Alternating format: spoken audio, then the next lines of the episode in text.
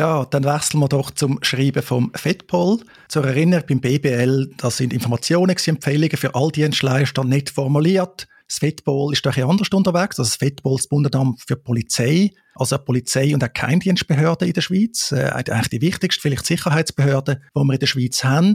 Und das ist mit dem Schreiben auch nicht jetzt an all Dienstleister gelangt, sondern an ausgewählte Dienstleister jetzt und eben nur aus Fettball-Sicht. Explain hat auch dazu gehört, auf das beziehen sich auch und der Titel ist dann aber Einhaltung der vertraglichen Pflichten zur Wahrung des IT-Grundschutzes. Sie sagen dann auch, das sei das absolute Minimum. Sie tun auch ein da auf Gesetz verweisen, Informationsschutzverordnung, das neue Datenschutzgesetz.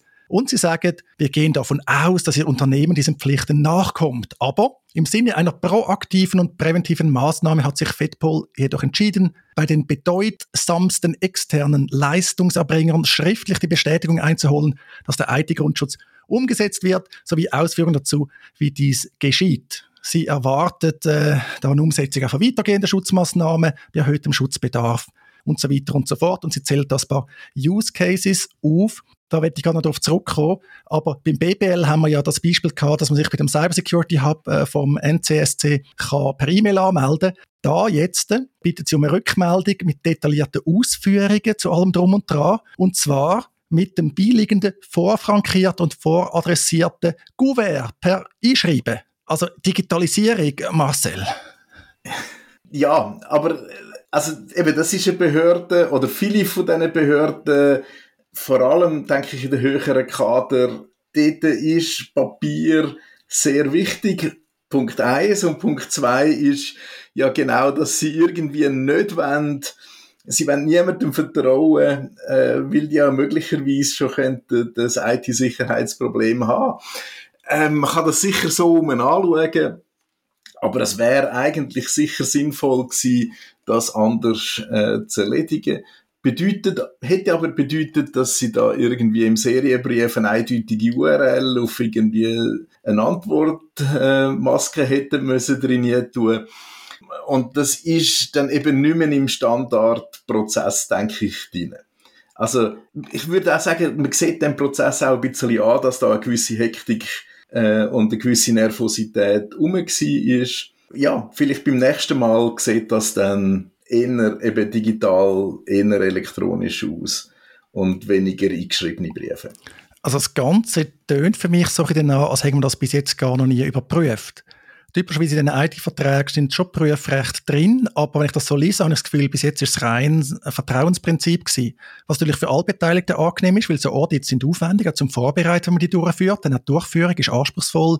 Auch fürs Unternehmen ist das sehr unangenehm es ist Aufwand, oder? Man äh, sieht vielleicht, dass ein Problem vorhanden ist. Aber ist das auch so ein dein Eindruck vom Tonfall, dass man da jetzt erst langsam äh, losleitet?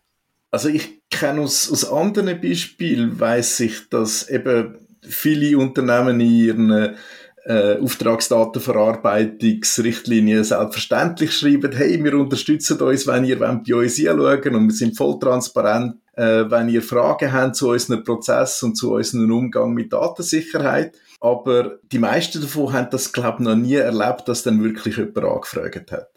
Also A, eben, du sagst, es ist unangenehm, es ist auch unangenehm für den Auftraggeber, dort zu kommen und zu sagen, hey, ähm, ich will gerne jetzt doch mal schauen, wenn ihr das macht. Ich, weil man sagt damit, ich glaube nicht, dass du das richtig kannst machen. Mindestens ist das ein bisschen so der Einfluss oder der Eindruck. Aber es ist natürlich so, es ist auch Pflicht äh, vom Auftraggeber, zu überprüfen, dass die Daten auch sachgemäß mit denen auch umgegangen wird. Und eigentlich müsste das schon eben zu einem Standardprozess gehören, außer eben der, der Auftragsdatenverarbeiter, der Lieferant liefert von sich aus gewisse Prüfberichte, wo sie bei einem externen Dienstleister in Auftrag geben. Wobei die natürlich, das ist wie üblich bei äh, Aufträgen, wo man gibt, die kommen Geld über dafür, dass sie nachher auch eben den Zettel ausstellen, wo nicht allzu schlimm aussieht, sonst kommen, lässt man es dann das nächste Jahr nicht mehr ein. Es gibt eine gewisse Abhängigkeitsbeziehung dort äh, immer zwischen Auftraggeber und Auftragnehmer bei so Zertifizierungen. Und man muss natürlich auch gut anschauen, was ist zertifiziert, was ist geprüft worden. Das ist jetzt für mich auch Stichwort, um da noch einsteigen, was das FEDPOL so erwähnt. Vieles entspricht eigentlich dem, was schon das BBL geschrieben hat im eigenen Schreiben mit einem höheren Detaillierungsgrad. Aber das FEDPOL fragt unter anderem, gibt es in Ihrem Unternehmen einen Change Management Prozess im Sinne von ISO 27001? Marcel, dem ISO 27001 sind wir schon im Zusammenhang mit P-Cloud begegnet. Da haben wir zuletzt darüber geredet, die Datenschutzplauderei im angeblich äh, sichersten Cloud-Storage-Provider von Europa. Und die haben ja auch betont, sie sagen dann nach ISO 27001 zertifiziert. Also ISO 27001 sagt eigentlich vor allem, man hat mal dokumentiert, wie man mit seinen IT-Sicherheitsprozessen umgehen Und viel mehr sagt das eigentlich nicht aus. Äh, wobei, eben, es ist häufig ein wichtiger Schritt, sich mal bewusst zu werden, wie will man eigentlich mit IT-Sicherheit im eigenen Unternehmen umgehen. dazu gehören dann eben auch schon die vorher angesprochenen Überlegungen, was macht man im Katastrophenfall. Aber reine so Zertifizierung sagt noch wenig aus darüber, wie die Qualität dann wirklich ist und vor allem, ob sie auch gelebt wird. Und ich denke, das ist der große Unterschied. Es muss IT-Sicherheit muss durchs ganze Unternehmen durchgehen. Es muss dort das Bewusstsein da sein. Es muss ein Bewusstsein da sein von der Putzfrau bis zum CEO oder vom Putzmann bis zur CEO, je nachdem, wie es in dieser Firma dann aussieht. Und wenn da nicht alle dort dahinter stehen, vor allem wenn die Leitungsebene findet, ah ja, ich mache das mal ein bisschen einfach oder nein, so viel ist mir dann jetzt doch zu teuer, dann funktioniert das nicht. Ja, das Papier ist ja geduldig im Zweifelsfall. Jetzt ein weiterer Punkt, der betrifft eben gerade nicht Papier, sondern, da ich ein bisschen was gelesen habe, ist sichergestellt, dass Systemzugangsinformationen, Login, Passwörter, IP-Adressen, Ports etc. in keinem Fall als Klartext in einem XLS oder Doc abgelegt werden, also die Formulierung XLS oder Doc, also Excel-Spreadsheet oder Word-Dokument, ich finde nur schon die Formulierung interessant, aber offenbar gibt es das Problem. Eben Marcel, wir haben schon mehr über Passwörtmanager geredet etc., aber ja, die Frage hat ja vermutlich einen Hintergrund. Also das eine ist, ich würde sagen, ja, dann lege ich es halt in einem LibreOffice-Dokument ab und dann bin ich sicher. Ähm, es löst jetzt nur die Frage, es löst ein grundsätzliches Sicherheitsproblem nicht.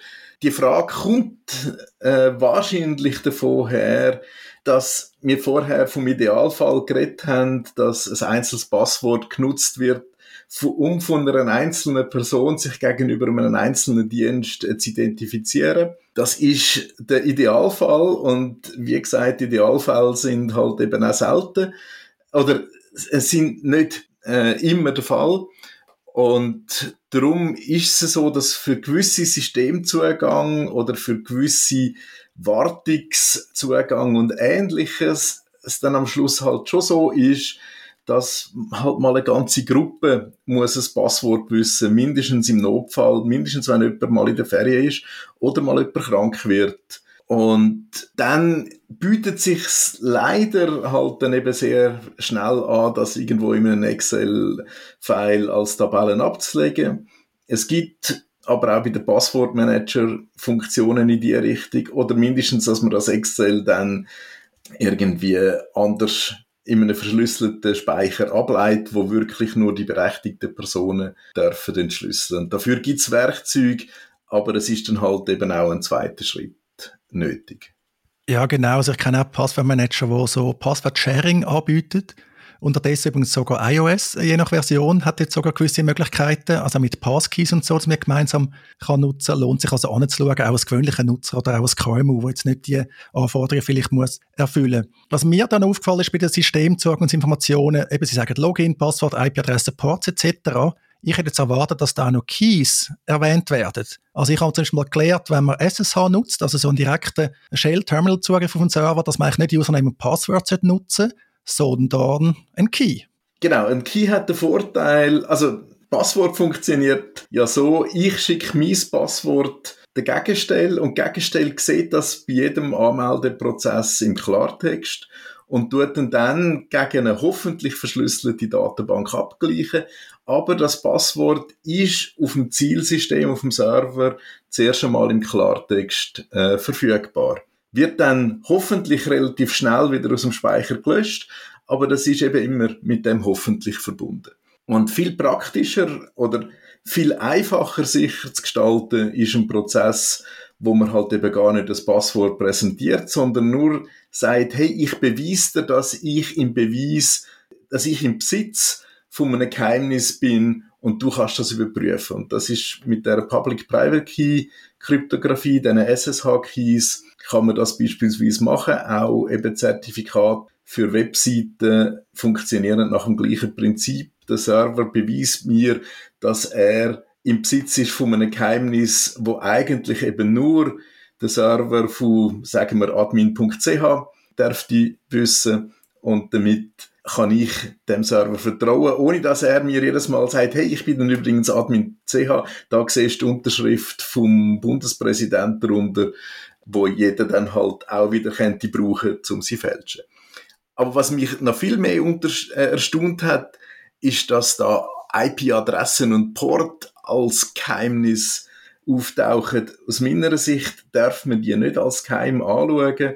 Wenn ein Zugangsschutz ähm, IP-Adressen und Port beinhaltet, das sollte eigentlich maximal die letzte Schritt sein, wenn andere Mechanismen nicht äh, möglich sind oder als zusätzlicher Mechanismus zu einem klassischen Login-Passwort oder eben Schlüssel-Zertifikatsprozess. Marcel, die, die uns jetzt zulassen, vermutlich kennen alle Nutzernamen, Passwort, Login-Passwort, IP-Adresse und Ports. Könntest du erklären, wo dort eigentlich das Problem ist? Also wieso sollte das nicht geheim sein? Ein Laie, der das anschaut, sieht einfach so Zahlenfolge bei IPv4 oder bei IPv6, also Zahlen äh, streng, ein bisschen komplizierter. Aber wieso taugt das nicht?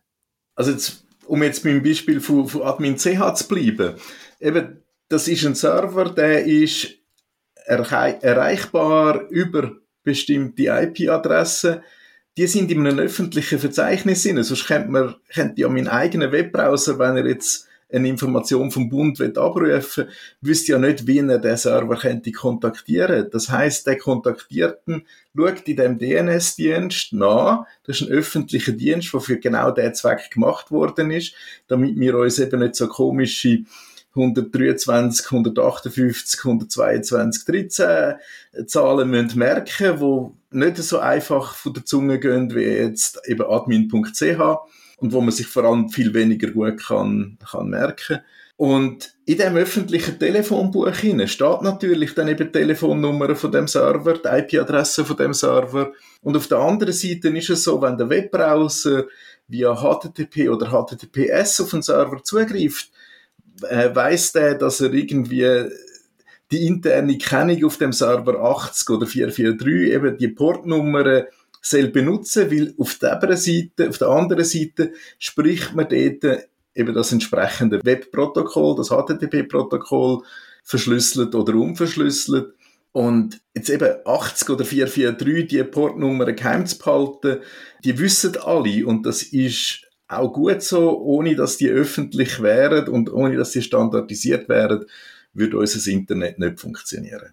Ja, man kann ja andere Ports verwenden, die sind ja zum Teil standardisiert, je nach Protokoll, aber man kann auch sonst beliebige verwenden, aber da gibt es ja den Port-Scan und nachher kommt man entsprechende Reaktion über oder auch nicht, aber man kann ja, wenn man eine IP-Adresse hat, wenn man das System kennt, kann man dann mal schauen, auf was reagiert das System und dann kann man ja auch wieder eigene Schlüsse daraus ziehen. Also ich glaube, das ist wie das Abwehrdispositiv am falschen Ort.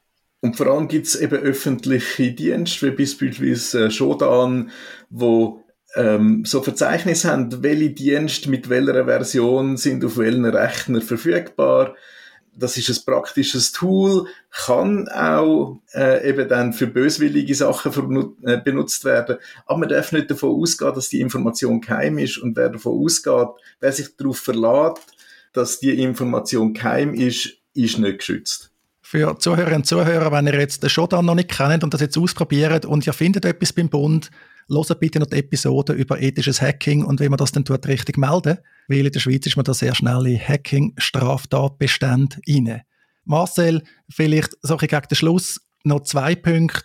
Was mir aufgefallen ist, für mich ein Klassiker, nämlich ist sichergestellt, dass im Source Code bei Softwareentwicklung keine Login-Daten und Passwort, die haben das wirklich so geschrieben, in Klartext auslesbar sind. Ein bisschen holpriges Deutsch da, allenfalls ist es ja übersetzt worden aus dem ähm, Französischen oder so. wieso sage ich ein Klassiker, man entwickelt etwas, dann ist es häufig vielleicht so ein bequemer, man hat so Zugangsdaten irgendwie hardcoded, dann muss man das nicht schon implementieren oder so und dann geht es aber vergessen. Also insbesondere eben bei dann den Konfigurationsdaten, wenn ein System konfiguriert ist, passiert es sehr häufig, passiert es viel zu leicht, dass da entsprechende Zugangsdaten drin sind ähm, und dann eben halt auch veröffentlicht werden. Aus dem Grund haben auch eben etliche von diesen äh, Source Code Management Plattformen wie, wie GitHub äh, und GitLab haben da Dienst im Einsatz, wo nach Zeichenfolgen suchen, wo möglicherweise Passwörter oder sonstige Keys sind und dann die Entwickler entsprechend informiert, dass sie da etwas eingecheckt haben, wo sie vielleicht nicht haben wollen veröffentlichen und dass sie dann doch äh, die entsprechenden Geheimnisse ändern. Aber das ist häufig so, also es gibt eben auch dann Apps auf Plattformen oder Anwendungen im, im IoT-Bereich, wo in, den, in dieser Software in Geheimnisse drin sind, wo eigentlich eben dann können als Zugangsdaten für andere gleichartige Dienste gebraucht werden.